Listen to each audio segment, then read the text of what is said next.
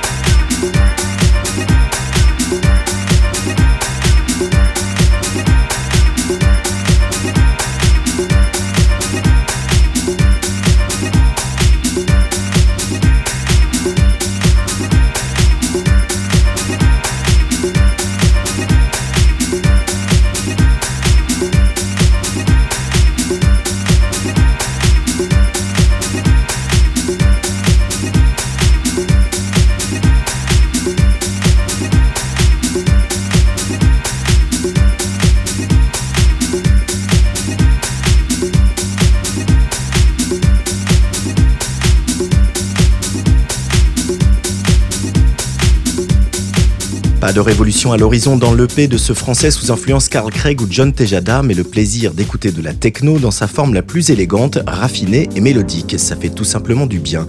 Voici Didier 6, When We Were Kings.